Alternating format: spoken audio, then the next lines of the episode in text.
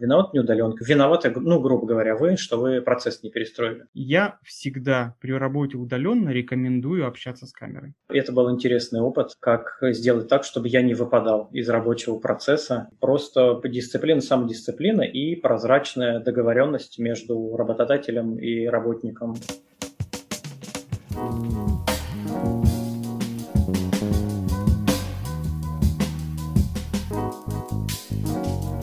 Добрый вечер, с вами подкаст Кода Кода. Меня зовут Виктор Корейша. В этом подкасте мы обсуждаем жизнь в IT, избегая углубления в технологии и узкие профессиональные сферы. Сегодня у нас тема, которая за последний год у многих набила оскомину. Несмотря на то, что ее много обсуждают, мне далеко не все в ней понятно. И я не могу сказать, что в нашей компании это получилось сделать легко и правильно. Мы поговорим об организации удаленной работы. Нужно сказать, что про удаленную работу я думал давно, и каждый раз эти мысли меня пугали.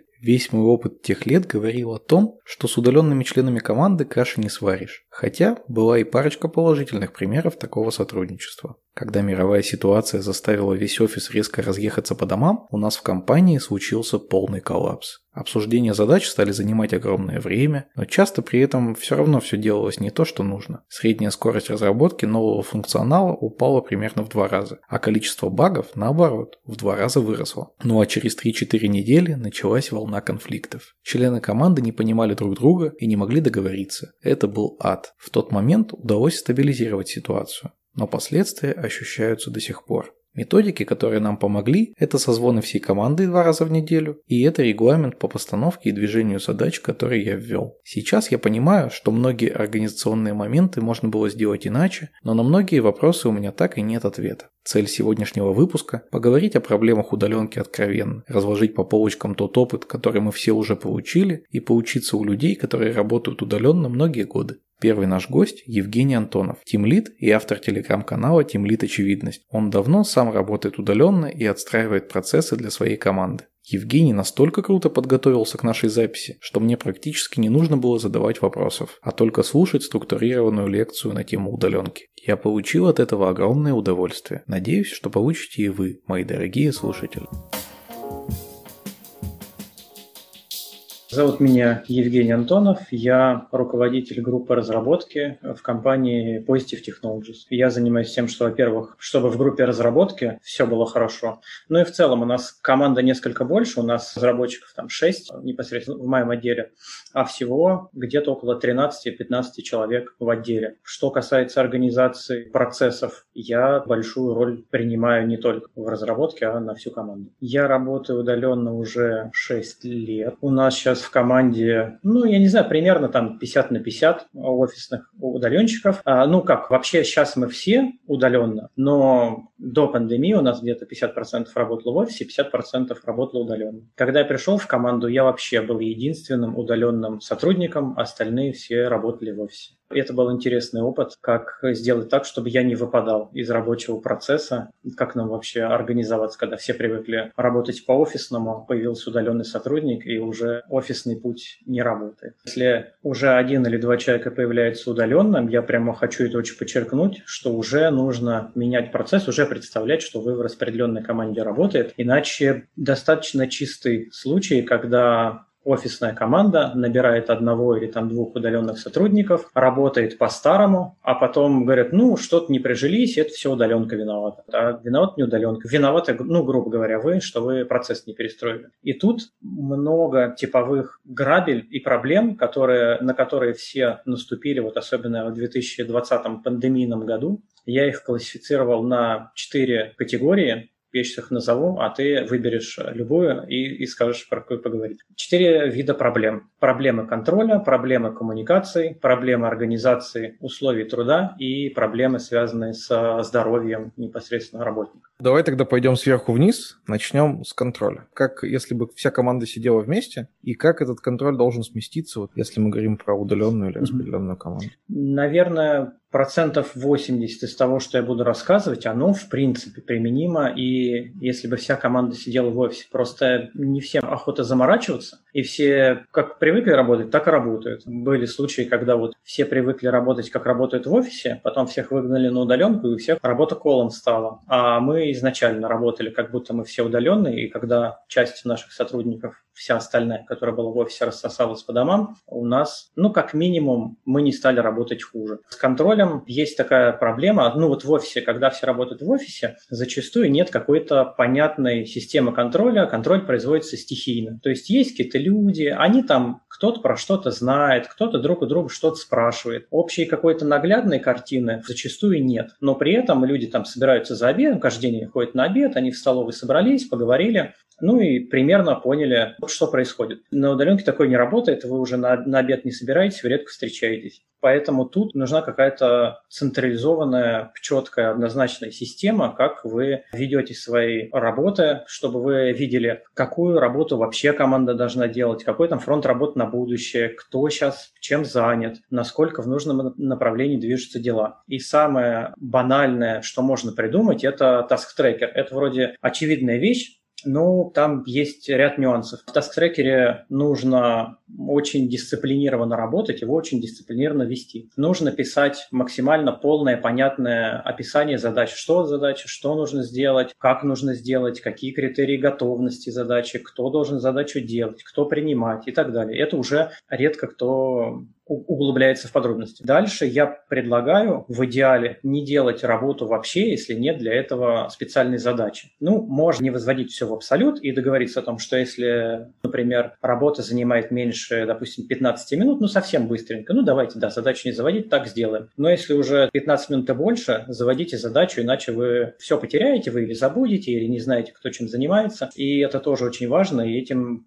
пренебрегают. Что касается дисциплины, все задачи должны дисциплинированно вестись всей командой. Без такого, что Вася и Петя пускай пишут, там мне некогда, я там просто в чатик голосовуху кину, дальше разберутся. В итоге, если так халтурить и срезать углы, можно довести весь task-tracker до такого состояния, что он не будет помогать, а будет только мешать. Вы в него посмотрите, видите одну картину, по факту она совсем другая, никто особо не в курсе, насколько она другая. Это все, в общем-то, теория разбитых окон такая есть. Разбивается одно окно, а дальше все забивают и, в общем, бьют все остальные. И в task-tracker е я всегда призываю, и хотелось бы, чтобы все так делали, все дисциплинированно вели задачи, потому что кто-то забывает задачу сдвинуть, кто-то забывает откомментить, кто-то молча ее закрывает, и непонятно, готова задача, не готова, может, ее отменили, просто сдвинули в готово. Короче, я призываю в task-tracker ах к дисциплине. И task-tracker – это общий срез картины вот э, глобальный, а локальная картина – это про стендапы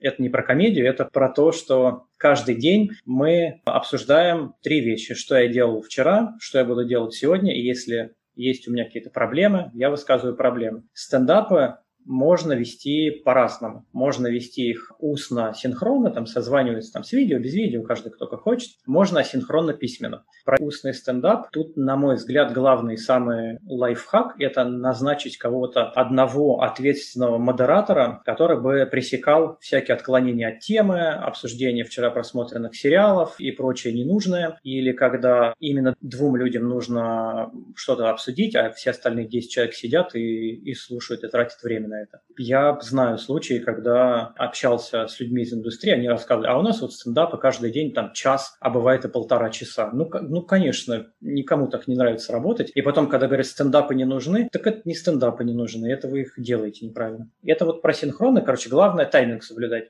в синхронном письменном стендапе, обожаю синхронные письменные стендапы, я про это писал отдельный пост в своем телеграм-канале, он позволяет убить сразу несколько зайцев одним выстрелом. Вам не обязательно собираться вместе, вам не обязательно, не знаю, там, подготавливать парадные футболки, вы можете это делать из разных часовых поясов, чтобы всем было комфортно. Самое главное, что все это занимает меньше времени, потому что написать и прочитать, что другие написали, ну, 5 минут это займет времени, это не больше. Еще замечательно, что сохраняется история история того, как изо дня в день, что происходило. То есть у нас память короткая у всех у программистов. Никто не помнит, что он там позавчера делал, и поэтому стендап это такое, как у золотой рыбки память. Только на один день хватает, если устно. А письменно всегда видно, как из недели в неделю, изо дня в день, что протекало. Я проводил эксперимент, я уходил на три недели в отпуск, ну так уж сложилось. И когда я вернулся, я по стендапам всю восстановил картину в течение всего, что нужно было. И получается, я особо особо даже как-то по-другому не входил в курс дел, то есть мне не нужно было там с коллегами созваниваться, говорить, а что было, а расскажите. Ну, я просто пролистал все эти стендапы, я все знаю. Я, я знаю, что было, какие были проблемы, как вы их решали, что получилось в итоге. Последнее, наверное, что бы хотел рассказать про удаленную работу, проблемах контроля, это самое, наверное, очевидное, это в целом про рабочий график и дисциплину. Ну вот мне сейчас говорить про это немножко диковато, потому что я уже 6 лет работаю удаленно, я все прекрасно понимаю. Но люди, которые только в 2020 году с пандемией ушли на карантин, они не знали, как что делать. И, в общем, я призываю сразу работнику, работодателю максимально подробно обговорить, кто в какое время на рабочем месте находится, как он там быстро может реагировать на какие-то сообщения, насколько, ну, если нужно куда-то отлучиться, то как мы предупреждаем об этом, как договариваемся. Я знаю странные, дикие случаи, когда человек ушел с пандемии, его отправили домой работать, а он просто берет и уходит на шашлыки. Ну, говорит,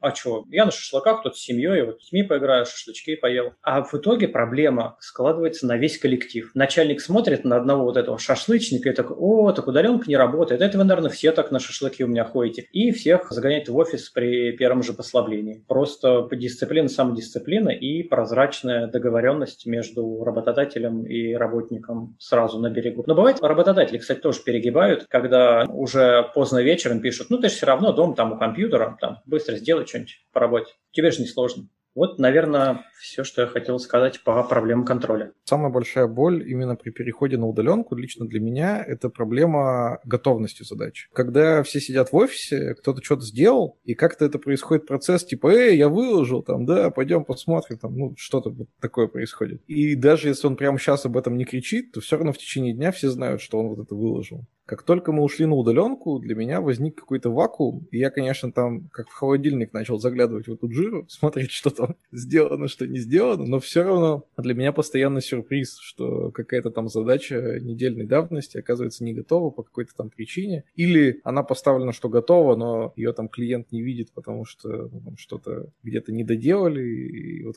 По мне, так это просто проблема дисциплины, но в том плане, что, вот, допустим, я сделал задачу, мне нужно, чтобы менеджер либо увидел, что она готова, либо там проверил, что она готова, убедился. Я беру задачу, вытягиваю ее из туду, кладу ее в in progress, я там что-то делаю. По результатам своей работы я в задаче, ну вот когда я считаю, что я ее сделал, я отписываю, что я сделал задачу. Вот здесь вот вы можете посмотреть результат, работает он там примерно так-то. Все артефакты, какие-то ссылки, может быть, может быть код кому-то мне нужно передать. Если я дизайнер, там где макеты лежат, все артефакты я положил, тегаю кого надо, перевожу на него задачу, перетягиваю там, ну, либо там в готово, либо там в проверку, у кого как, и все. Человек, если следит за своей почтой, ему приходит уведомление. Все, тебя натегали, тебе наложили всех нужных знаний про эту задачу, тебе написали, что сделали, где проверять, просто иди и проверяй. Наверное, в том случае, в который ты отписался, возможно, люди сделали задачу, но не написали, что они сделали, или написали непонятно, не указали каких-то финальных функциональных артефактов, там куда идти, как проверять. Никого там не тегнули, задачу на другого не перевели, и такие думают, ну там что-нибудь как-нибудь менеджер сам догадается. А зачем менеджер догадываться? Банально передвинь задачку, там на, назначенного поменяй. Проблема того, что если не дисциплинированно пользоваться, то польза от этого инструмента снижается, и все равно приходится ходить и там каждого опрашивать, а что ты сделал, а как. Ну, на мой взгляд, эффективнее не идти на поводу у таких сотрудников, а просто мониторить, что эта проблема проблема есть, и смотреть, у кого она есть, и каждый раз приходить к нему и не, не вместо него там двигать задачку и писать артефакты, а ему говорить, что ты вот,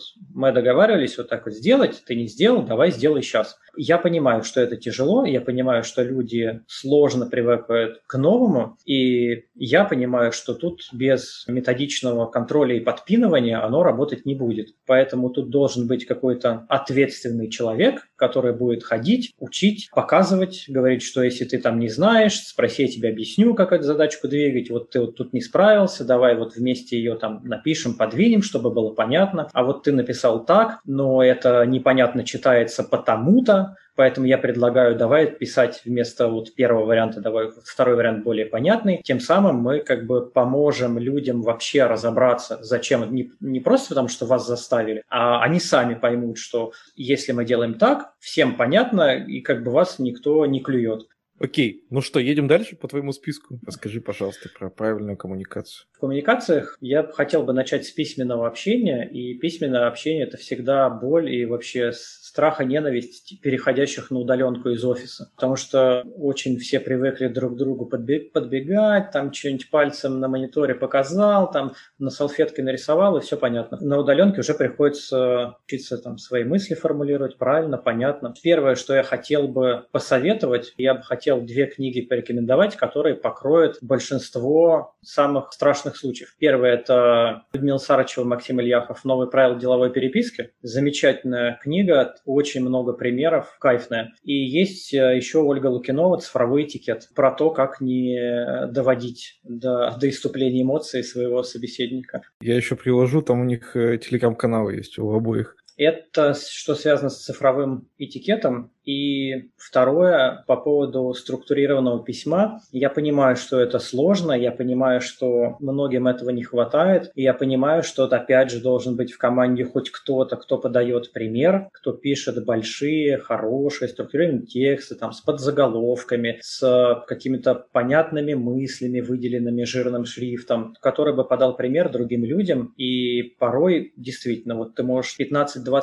минут посидеть, написать какую-то большую партию тянку текста, письмо или какую-то задачу хорошо сформулировать. И это сэкономит многие человека часы, чтобы вы не выясняли каких-то там непонятных мутных вопросов. Про письмо, наверное, все. А дальше про устные коммуникации. Вот как раз про созваниваться начали. Это тоже большая боль. Все столкнулись с этой проблемой на удаленке, но из-за того, что пишут все плохо, а разговаривают все хорошо. Поэтому по любому поводу начали э, собирать э, какие-нибудь там созвоны, в зумы. Все от этого страдают, а особенно программисты, которые, ну, надо сказать, не такие коммуникативные, как менеджеры, а менеджеры такие, нет, я ничего не хочу писать тебе задачу, давайте сейчас позвоню, все объясню, потом мы, правда, все забудем, но это уже не важно, главное, я объяснил. Я тоже писал пост, наверное, потом ты сможешь приложить ссылки про то, как собрание организовывать. И в целом есть простой алгоритм, как вообще организовывать какой-нибудь Zoom-созвон. Первое, самое главное, нужно прикинуть, можно ли обойтись без этого Zoom-созвона. Если вы зададитесь этим вопросом, то вполне возможно, что половина Zoom-созвонов отпадет сама. Может быть, вам достаточно просто написать одно там понятное письмо или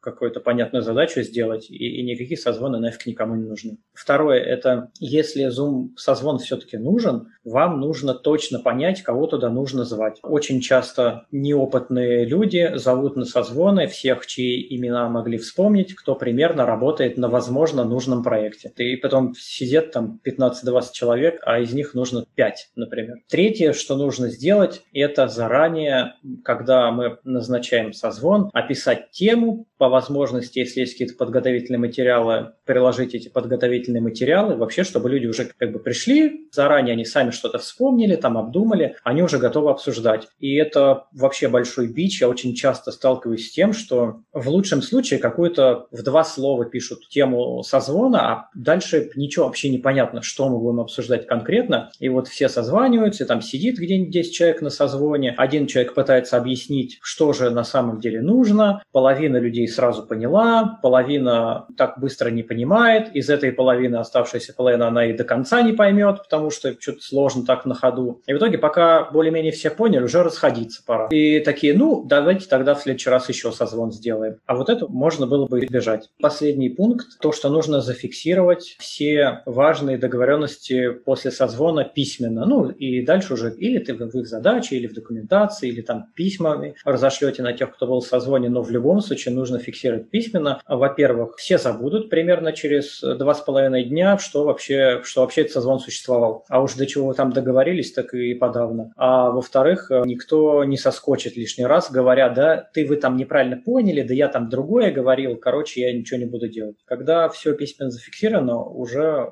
у всех все понятно. И немножко просто хотел, наверное, два наболевших таких факта про созвоны. Это просто просьба к тем, кто их организовывает. Я понимаю, что в офисе мы ну, вот все сидим, вот все рядом, и у вас там что-то появилось кому-то сказать, вы идете и говорите. И вот часто люди переносят это на удаленную работу и просто начинают звонить без предупреждений, ну, потому что рабочее время, я же тебе сейчас буду звонить. Да мало ли кто чем занят, но вы просто напишите заранее, там, а могу ли я тебе позвонить? Человек заранее там настроится, может там наушники подоткнет, микрофон, водички себе нальет. Не разрывайте, в общем, чужой день, не заставляйте из кухни бежать человека срочно, втыкать микрофон, чтобы принять звонок. Второе – это если вы на созвоне и кто-то другой говорит, не вы, а у вас там еще на фоне сверлит сосед, а на него лает собака, а на нее кричит ребенок, то замьютьте микрофон, не мешайте другим, это тоже частый бич из этого всего растут много проблем. Я понимаю, что это банальные капитанские советы, но мне телеграм-канал называется «Темлит очевидность», поэтому это все банальные капитанские советы, но в комплексе они помогают разрешить много проблем. Что касается письменной коммуникации, вот мы когда перешли на удаленку в прошлом апреле, Первое, от чего я просто офигел, от того, что обилие письменной коммуникации, оказывается, вызывает кучу каких-то конфликтов на пустом месте. Вчера все дружили, сегодня ушли на удаленку, через месяц все друг на друга обижены. Как ты с этим справляешься? Да, это, это сложно. Здесь самое первое это то, что не все люди могут понятно объясниться, а оно все с другой цепляется. Один непонятно объяснился, другой за эту непонятку зацепился, как-то непонятно ответил, тот еще сильнее начал, и, и вот так вот накапливается. Тут, во-первых, какая-то самодисциплина нужна, чтобы стараться все-таки в первую очередь свое сообщение хотя бы перечитать и представить, вот если мне такое напишут, что вообще подумают, правильно ли меня поймут. Во-вторых, я понимаю, что письменная коммуникация – это такая штука, в которой сложно понять эмоцию собеседника. И мы в своей работе тоже с этим сталкивались, мы через это проходили. Со временем, как мы сработались, как мы приобщались, как мы уже долго поработали в письменном формате, у нас уже все стало понятно, у нас нет каких-то недопониманий, но поначалу, да, были недопонимания. Здесь просто либо сами эти люди, у которых недопонимание, либо если менеджер видит, что у людей недопонимание, нужно все-таки, не получается письменно, давайте созвонимся, выясним, разберемся уже в диалоге, как бы становится более понятно. Если камеру включить, наверное, еще более понятно становится. Одну и ту же фразу, то есть кто-то пишет в ярости, а кто-то пишет по приколу. Ты когда уже устно разговариваешь, видишь лицо собеседника, ты уже понимаешь и можешь эти все проблемы урегулировать. Да, здесь, здесь проблема есть, она не нерешаемая, она зависит и от менеджмента, который там руку на пульсе держит и смотрит, а там не, не, не подрались ли на виртуальном поле боя у меня сотрудники. Сами люди тоже, они пробуют, они прирабатываются, они какие-то там подходы находят. На это требуется время. Но если у вас уже команда к этому пришла, если у вас много уже было письменных коммуникаций, новый человек в эту команду подселяется вполне нормально. Я понимаю, что тяжело у вас. Вся команда, ну я не говорю прям конкретно у тебя, но в целом вот у кого-то вся команда в основном общались устно, а потом бах, их всех письменно заставили. Ну да, это супер тяжело, это надо перетерпеть, это надо внимательно следить за тем, как люди себя ведут, как общаются. То есть тут прям глаз да глаз нужен. По созвону у меня к тебе еще вопрос. У меня, как только все ушли на удаленку, оказалось, что у половины народу нормального звука почему-то нет. Кого-то не слышно, у кого-то что-то свистит. Поделись каким-то опытом, как вообще настроить? Каждому домой приехать? Это, да, и была в начале пандемии смешная картинка, это Zoom бинго. Вычеркиваешь штучки, которые у вас есть на созвоне, где там коллеги, алло, меня слышно, хорошо, или там у кого-то на фоне лает собака, или у кого-то там трясется какая-нибудь камера. Тем самым ты подвел вопрос к проблеме организации условий труда, про которую я как раз хотел следующим рассказать. Я, честно говоря, не считаю, что она какая-то сложная. Я считаю, что просто люди не очень стараются это делать, надеясь, что типа, а нафиг я буду запариваться, если меня сейчас через месяц опять выгонят в офис. Лично я как человек, понимающий, что я так планирую и долго работать, я просто чуть-чуть усилий приложил. А, например, самая одна из частых историй, когда плохой интернет, ну просто кто-то заводит себе второй интернет домой, я себе просто купил по, подороже мобильный тариф, я с телефона раздаю интернет. Банальный можно купить микрофон, какую-то простецкую камеру можно купить. Наверное, история, что либо человек может сам себе эти условия подготавливать, это также относится и к каким-нибудь там, не знаю, стул, стол. У кого-то компьютера вообще нормального нет. Если вы понимаете, что вы работаете удаленно и это надолго, все-таки в ваших интересах там какое-нибудь кресло себе нормальное купить, не какой-нибудь стул кухонный, после которого через два часа вас радикулит прихватывает, о компьютере себе позаботиться, а, а где-то компании помогают с этим. Сотрудник работал в офисе, ему просто говорят, вот рабочий ноут, все, бери с собой домой. Есть даже компании, которые, пожалуйста, там стол, кресло было у тебя в офисе, давай мы тебе поможем, там привезем, и ты с комфортом будешь работать из дома. От самого сотрудника а, нужно только, чтобы он себе сделал нормальный интернет и микрофон. Даже камера, в принципе, не обязательно. Два дела, это можно осилить, если захотеть. Как бороться с теми, кто не захотел? Ну, тут наверное, какие-то воспитательные беседы проводить. Это зависит от того, насколько вы вообще в целом планируете долго работать удаленно. Если долго, то тут уже надо, наверное, с такими людьми разговаривать и говорить, что вот эти твои выкрутасы как бы мешают не только тебе, но и всей команде. Вот у нас на созвоне 15 человек, а ты сидишь и 10 минут, допустим, всем мешаешь. И это получается, сколько человека часов ты потратил, да, вот 15 минут умножить на, там, 10 минут на 15 человек умножить. Вот столько времени ты у всех отнимаешь, ну, еще и нервов. Так что просто купи себе, блин, микрофон или, ну, если уж совсем никак, ну, купите ему за тысячу рублей микрофон, вышлите ему, пускай он радуется с хорошим микрофоном, сидит и всем рассказывает, как компания хорошая, о нем позаботилась, микрофон ему прислала.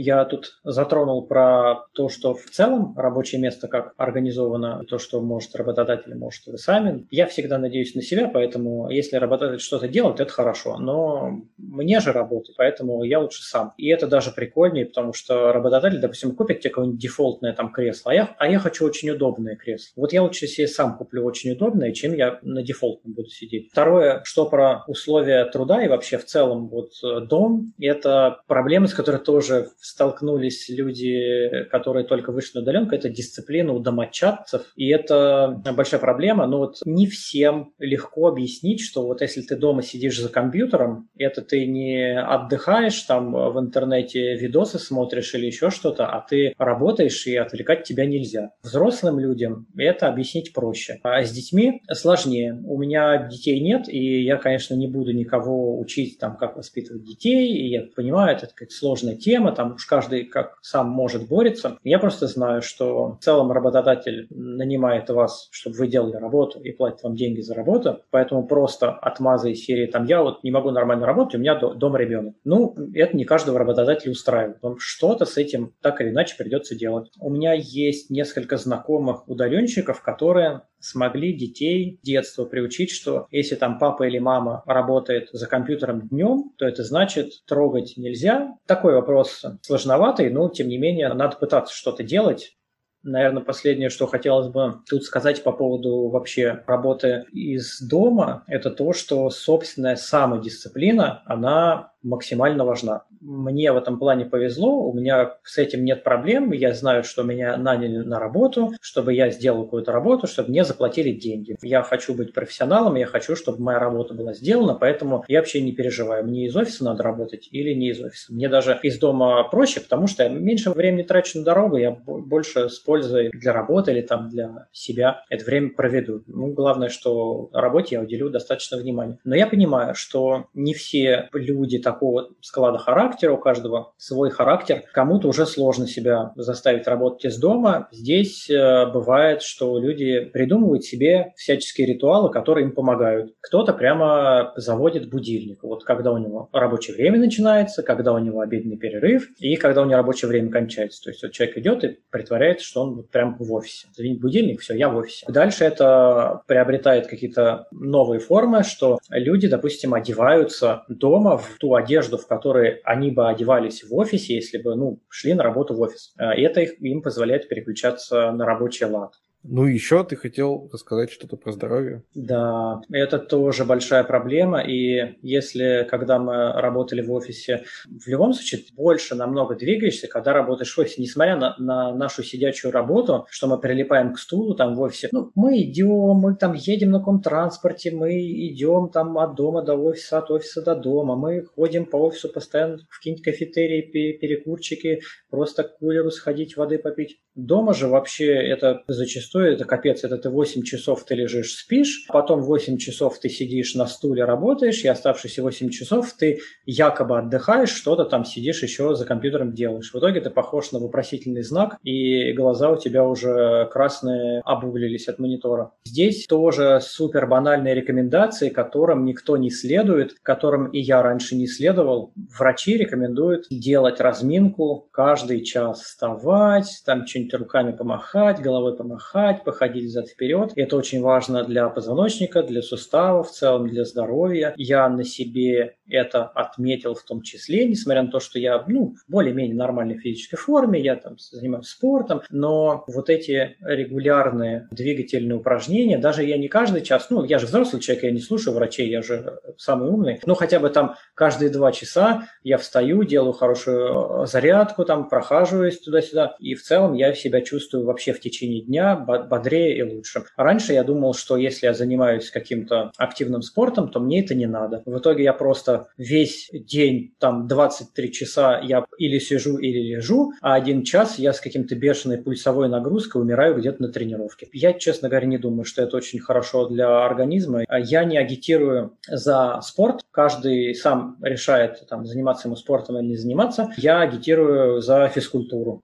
Потом еще один частый совет, которым все пренебрегают, это регулярно проветривать э, помещение. Проблемная история, никто этого не делает, никто не открывает окошко. Я читал про это разные статьи, и, в общем, там суть этих статей была в том, что, во-первых, у вас концентрация углекислого газа достаточно быстро возрастает после того, как вы проветрите. В такое не очень хорошее состояние приходит буквально спустя там часа два, как вы проветрите. То есть проветрить надо регулярно. А во-вторых, чем это вообще чревато? Тем, что вообще часто путают какой-то сезонный сезонную депрессию, повышенную утомляемость, усталость. Это в том числе следствие того, что мы постоянно находимся в душном, непроветриваемом помещении. Наверное, последний про физическое здоровье, что я хотел рассказать, это нужно спать регулярно, хорошо, и это большая боль, особенно вот у удаленщиков, кто не может нормировать свой график, вы в какое-то разумное время ложитесь, в какое-то разумное время встаете и, и спите нормально. Про психическое здоровье, то, с чем сталкиваются практически все,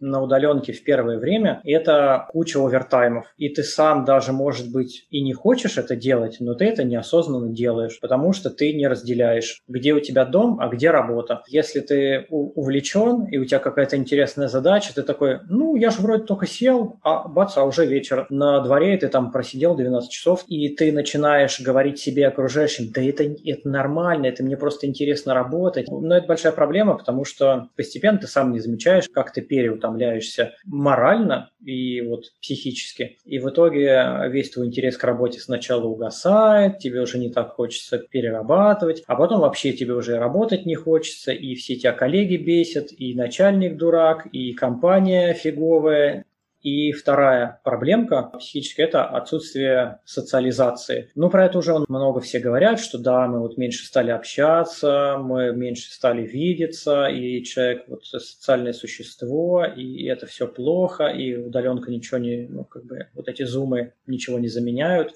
Есть, правда, такие люди, которым этого недостаточно, которые не могут удаленно, им нужно вживую, там, с людьми. Ну да, такие есть. Для таких, скорее всего, тогда удаленка не подойдет. Если вот вы чувствуете, что вы такой человек и удаленно не можете, ну что ж, либо вы пересмотрите свое мнение по этому вопросу, либо это просто не ваш формат. Это тоже нормально. Удаленка это не панацея, она там не всем подойдет, ее нужно правильно приготовить, но это вполне валидный рабочий способ организовать работу команды, эффективно можно работать, но надо постараться. А те, кто рассказывает, что удаленка не работает и вообще это фигня, у меня к ним всегда есть ряд вопросов. Если вы говорите, что это не работает, вы должны это говорить на основании чего-то. Если вы просто особо там ничего и не сделали, а разогнали людей по домам, а внезапно у вас эта система почему-то не заработала, то, во-первых, вы фиговый менеджер, во-вторых, вы ничего не постарались сделать, а уже рассказываете, что не работает. Как, как в той истории, когда вот не читал, но критикую. Так и тут. Ничего не пробовал, но критикую, удаленка плохая. Во время нашего диалога Евгений много ссылался на различные материалы. Все они будут в нашем телеграм-канале. Найти его можно, если ввести в поиске телеграма собака кода кода каст через букву К. Ссылка есть в описании к подкасту. Честно говоря, после такой исчерпывающей лекции я сразу даже не мог придумать, кого позвать еще, кто сможет раскрыть что-то новое. Но все же есть один аспект, поговорить о котором с Евгением не удалось. Это то, как удаленка совмещается с семейными и родительскими обязанностями. У меня как раз есть друг, который много лет работает удаленно, при этом у него четверо детей. Подробнее он расскажет сам. Меня зовут Мальчик Вячеслав, я PHP-девелопер в белорусской компании IBBY. Удаленно я работаю с 2011 года, нынче будет 10 лет. Удаленно я начал работать довольно резко, потому что до этого я работал только в офисе, причем работал на менеджерской позиции, я работал начальником отдела IT. В какой-то момент мне все это надоело, я все бросил и пошел в веб. Год я фрилансил, у меня ничего не получалось. Потом ко мне пришли ребята и сказали, пошли с нами работать. Первые три или четыре года я работал дома, после чего я понял, что дома работать нельзя. Самое важное, что нужно в работе удаленщика, я считаю, это переключаться между работой и домом. Единственный способ переключаться, который я для себя знаю, куда-то уходить и приходить. Хороший свитчер, ты идешь, ты едешь, а потом раз ты дома, и ты уже не на работе. А когда ты сидишь дома, это просто боль. Ты всегда на работе, абсолютно всегда. Вот он компьютер, ты встал, но ты мозгами на работе, ты сидишь, ешь, ты мозгами на работе, ты лег спать, компьютер у тебя напротив, ты опять на работе. Это очень страшно. Но вопреки тому, что я всегда говорю всем, что ребята, не работайте никогда дома, последние два года я работаю дома. Это вынужденная ситуация, потому что в августе 2019 года у меня родилась дочка, это четвертый мой ребенок, жена уже одна тут не справлялась, и пока еще у меня нет такой прям возможности, чтобы уйти. Когда папа сидит, работает, папы дома нет. К нему нельзя обращаться, только по очень срочным каким-то вопросам. Конечно, это не всегда работает, но дети с самого буквально-таки рождения, они знают, что если папа сидит за компьютером, то он работает. К нему подходить не надо. Я работаю больше 8 часов. Отчасти это происходит из-за того, что время работы, оно немножко растягивается. То есть я не работаю 8 часов подряд, потому что с утра я встаю, я отвожу детей в детский сад, потом я прихожу, я завтракаю, я иду на работу, потом, если необходимо еще куда-то поехать, я еду, а, отвожу на секции, поликлинику. Вот это все как бы жена одна не может с этим физически справиться. Иногда у нас бывает такая ситуация, что мы даже вдвоем не можем справиться, потому что детей больше, чем нас в два раза, и мы, если кого-то надо вести туда, одного туда, а третьего еще куда-то, тут уже приходится подключать тяжелую артиллерию в виде там бабушек и прочего. Получается, что моя работа немножко она растягивается, и мне приходится где-то раньше садиться поработать, где-то позже. Я всегда декларирую о том, что у меня время, оно такое как бы ограниченное, но я готов выделять его там и там, и там. Давайте сразу на берегу договоримся, что мы созваниваемся в такое-то время, и я всегда в это время буду на связи связи. В другое остальное время, если я не у компьютера, то, пожалуйста, я, я доступен по телефону. В течение 24 часов в сутки со мной можно связаться. А как ты разделяешь пространство дома? У тебя есть какой-то специальный кабинет выделенный? Кабинетом пока все сложно. Это все выглядит довольно-таки компактно. То есть у меня есть отдельный уголок, где я сижу. Оно совершенно доступно для всех. То есть вокруг меня постоянно кто-то бегает. Поэтому э, очень полезно бывает там закрытые наушники. Ну, на самом деле я уже привык, и мне вообще без разницы. Я не обращаю внимания, если только кто-то не подходит и не дергает меня за штанину. На самом деле эта проблема даже даже и в офисе существует. Потому что сейчас же большинство офисов это open space. Там эта проблема, она, наверное, даже ярче, потому что если ты сидишь и рядом с тобой человек разговаривает по телефону, или сосед там твой Вася напротив решил тебе рассказать, как он классно в отпуск съездил, а у тебя тут отчеты горят. По-моему, даже это еще хуже, потому что детям, по крайней мере, я объяснил, что не надо так делать, и мы пересекаемся довольно редко. В open space я знаю, что э, только наушники в этом могут спасти. Ну и табличка, не беспокойтесь. Вячеслав, а расскажи, пожалуйста, как ты организуешь свое рабочее место? Что тебе нужно для удаленной работы? В первую очередь нужен ноутбук. Я считаю, что без ноутбука вообще понятие удаленки довольно сложное, потому что, например, мне очень удобно. Когда я работаю дома, а 80% времени я работаю дома, но при этом ноутбук дает мне возможность просто встать и уйти. И вот эта свобода, она меня изнутри как подогревает, что да, я могу это сделать, я могу уехать вообще в другой город, могу уехать там к маме и там работать. И я так и делаю. То есть мы просто с семьей все летом там собираемся и на месяц уезжаем. И для этого вот и нужен ноутбук. 80% времени он просто стоит закрытым, и я работаю с монитором. Если есть удаленный офис какой-то или, допустим, там квартира, у мамы, там, не знаю, еще у кого-то, у брата, у свата, то хорошо бы иметь там дополнительный монитор, потому что работать постоянно на ноутбуке это, ну, это боль для глаз. Лучше на рабочем месте иметь монитор, мышку, то есть иметь стационарное рабочее место. Если дома, то лучше иметь и там, и там, чтобы можно было переходить.